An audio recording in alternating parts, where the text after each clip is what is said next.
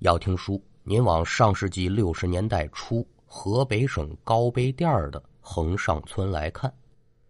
说在横上村有这么一户人家，家主姓田，老头六十岁上下的年纪儿官称就是老田头，地地道道的庄稼人，务农为本。就咱们现在说话这会儿吧，这天是刚帮黑儿。老田头由打地里往家走，当走到离家还有十几米远的时候啊，老头就瞧见，在自家院子外头墙角那儿站着这么一人，男的哈，正拿眼瞧着他呢。是谁呢？说不上来，不认得。但这人身上穿着衣服，老田头可熟，不是现代的衣服。是民国时期男人穿的那种黑色长衫呢，头上呢戴着这么一顶黑色的高毡帽。这衣服看着熟不假，但是这都什么年月了，你还穿这身打扮？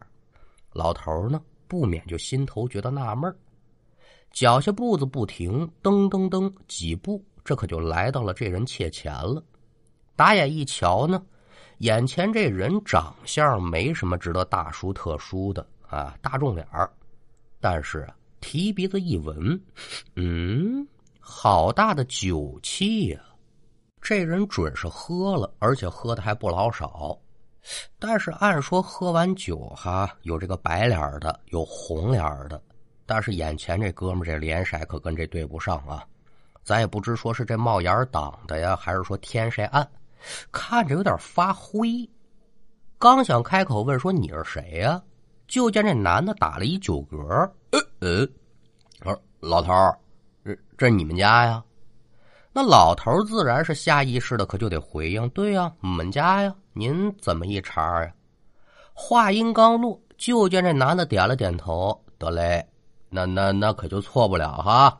老田头，你呀回家交代交代，准备准备。敢等时辰到了呢？时辰到了干嘛？咱上路啊！干嘛？一听这话，老田头心头可就咯噔了一下。活了这么大岁数了，那还有什么不明白的呀？这是遇上阴差来锁人了，怪不得说这脸色灰不愣登的呢。活人哪有这个色儿啊？虽然说人活一世，草木一秋，都逃不过这生死二字。但我自个儿什么体格，心里跟明镜似的呀。咱不往大了说哈，我就再活十年，那是一点问题都没有。老头不是个认命的主。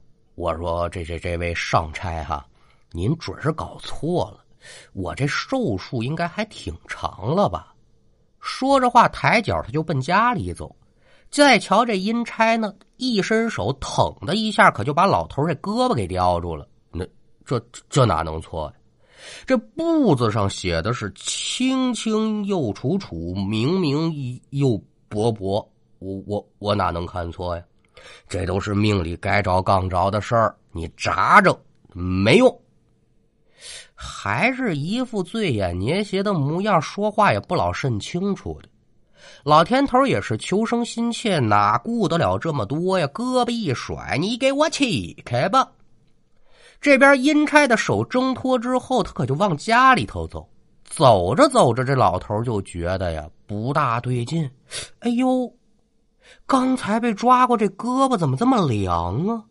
也就一两秒钟的功夫，整个人这身子可就感觉到虚弱无力。话虽如此，老头是脚下步子不敢停，踉踉跄跄的，可就回到了家中。家里头老婆孩可都在呀！一瞧这当家的，这是怎么了？哪儿还不顺序啊？赶紧把人请到屋内，搬了把椅子，可就把人安置在椅子上坐好。身边这些个人吧，是告诉怎么问怎么问，但老头现在是一个字儿也听不进去了。眼瞧着那阴差现在就跟到自己到屋门口了，但是他没进来啊，就拿着肩膀倚着这门框。就这么瞧着自己，嘴里还不闲着呢。我说老头儿，我既然来领你了，你这跟我干耗着也没有用，赶紧交代交代身后事吧。时辰到了，你可别说我不给你面子哈。老话说得好啊，阎王叫你三更死，哪个敢留你到五更啊？随着阴差这话，老田头就感觉自己这身子是越来越虚弱，喘气儿也费劲了，是上气儿不接下气儿，眼看可就没了气儿了。虽然说是心有不甘，但是这时候你再说我不认命，我命由我不由天，那可也就说不出来了。老头身上具体发生的什么，他自己心里清楚啊，明镜的一般，但家人不明白呀。一件事问骂骂不说，整着急。这会儿老头说话了：“哎，都别费劲了，准备准备吧。我这日子呀，算是到了头了。”说着话，再看这老头是一阵不如一阵，一时不如一时，一会儿他就不如一会儿。强扎正着把这遗言交代完了，家里面还有多少存款、存折密码都是嘛？这房子地怎么分？大概也就过了半小时，这人就撒手人寰。那咱按下家里人如何的伤心难过，暂且不表；如何办这棚白事，咱也不说。咱就单说这死人老田头。您说这老田头知不知道自己死了呢？那都提前预知了，哪能不知道啊？这玩意儿也神，自己呢眼瞧着自己这尸体哈，家人围着抱着尸体痛哭。他就一点辙没有，有心劝劝都别哭了，听不见。也就在此时，门口站的阴差可就说话了：“走吧。”然后他转身可就朝外面走，老田头就在后面跟着。具体说要去哪儿呢？这老头不知道，就感觉是越走周围越暗呢，景色也是越来越荒凉，周围是呜呜阴风四起。这也不知走了多长时间，老田呢就跟着阴差来到了古代衙门的一个建筑前。老田头听老辈人说过呀，With Kizik hands free shoes, motion sounds something like this. Kizik helps you experience the magic of motion. With over 200 patents and easy on, easy off technology, you'll never have to touch your shoes again. There are hundreds of styles and colors, plus a squish like nothing you've ever felt. For a limited time, get a free pair of socks with your first order at kizik.com/socks. 人死之后呢，你第一站得先上这城隍庙去报道去。 城隍爷呢，先过一遍堂，你才能上地府。看到眼前这衙门，这是城隍庙没错了。老田头跟着阴差，还没等来到城隍庙门口了，就见站着一位同样装束的矮个子，也是个阴差。一瞧俩人来了，矮个子阴差是急忙忙下了台阶把二人拦住，一把将领着老田头这高个阴差可就搡到一边去了。这俩人嘀嘀咕咕的，具体说的什么还真给您学不上来。但是看那样子呢，挺紧张。直到最后，老田头呢就听这矮个子阴差说了这么一句话：“哎呦喂，祖宗哎，可了不得了！你趁咱老爷还不知道，赶紧把人给送回去，不然这事儿捅出来了，咱几个吃不了兜着走。哪有你这么干事的？你疯了是吗？”矮个子阴差说完这片话，领老田头来那高个阴差是连忙点头。哎呦，这这这，幸亏是发现的早啊，不然可崴了泥了。你你先进去对付着啊，我我这赶赶紧把人送走。说完，这阴差一扭身对老田头说：“呃，那个呃老头啊，不，大爷。”你这事儿呢，这出了点岔头。至于是什么呢，我可就不跟你明说了。我现在把你送回去，等忙完这事儿呢，咱俩再细聊。老头一听，心里自然是很高兴啊。您说他高兴之余就不疑惑吗？那能活命，谁还疑惑呀？哎呦，谢谢阴差老爷吧。接着，这老田头就在阴差的带领之下往回走。咱就先让这老头走着。咱说说老田头的家里人，亲人去世的心情，咱不必多说。按当地的丧葬习俗，这人死之后呢，亲人呢得给他报庙。您问什么叫报庙啊？简单来说呢，就是通知土地庙啊、城隍庙啊、五道庙这些庙。那没有庙怎么办呢？在十字路口也行，为的就是告诉各路神明，我们家中有亲人离世，你们过来呀，受累把他这魂魄给领走，别让我们家这亲人呢成了孤魂野鬼。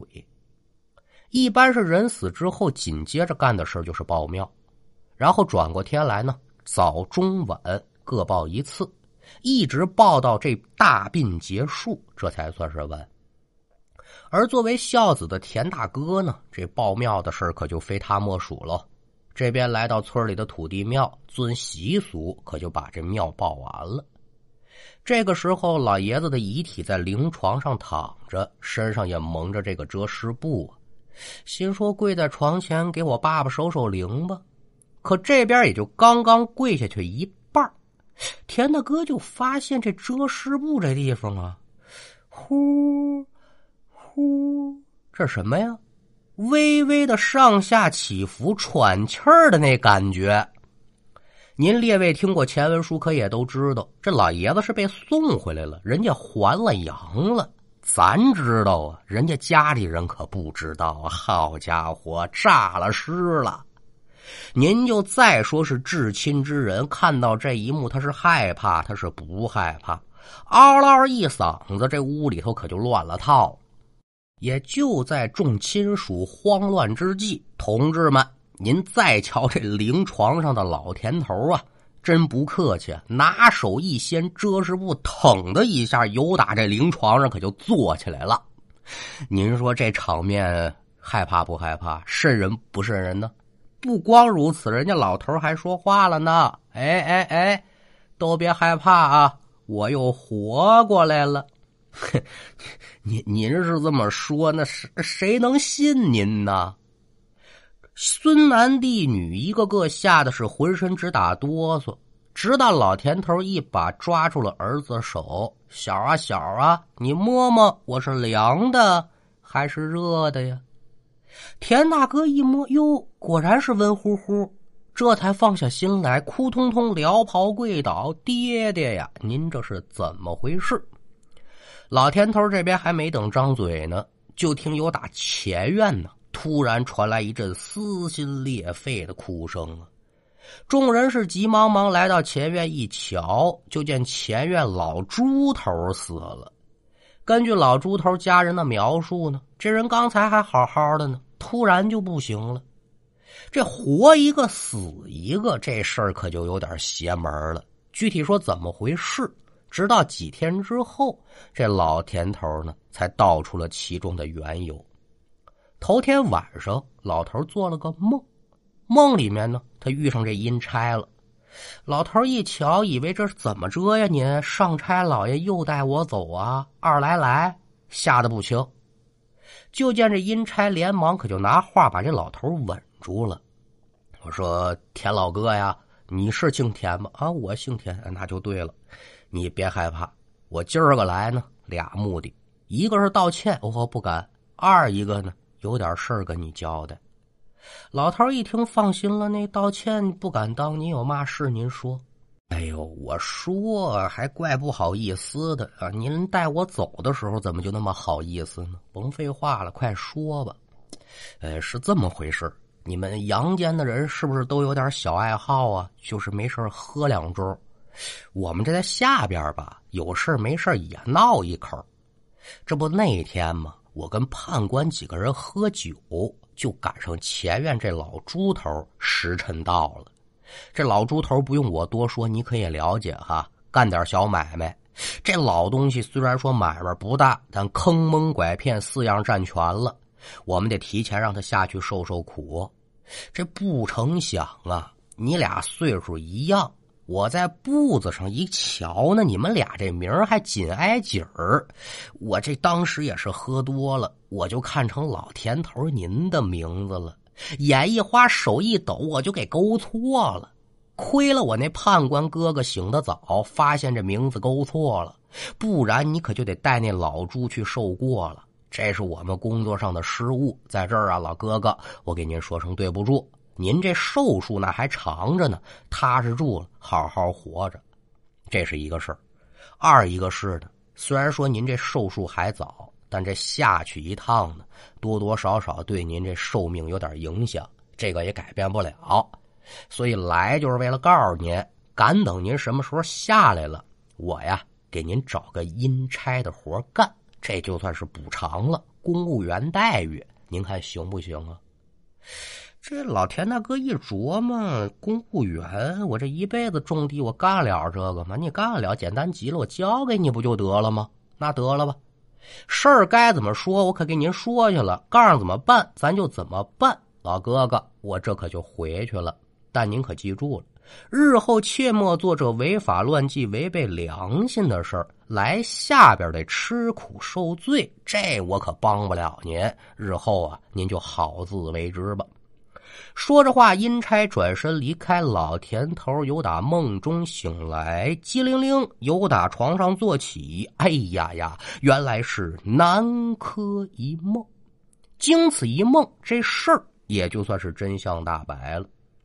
这故事给您说到这儿呢，也就算是结束了。还是那句话，甭管咱是做人做事，都得以诚信为本。你要光说这偷奸耍滑的、歪门邪道的。虽然得一时之利，他可长久不了。那书说至此，咱们今天这一段故事也就告一段落。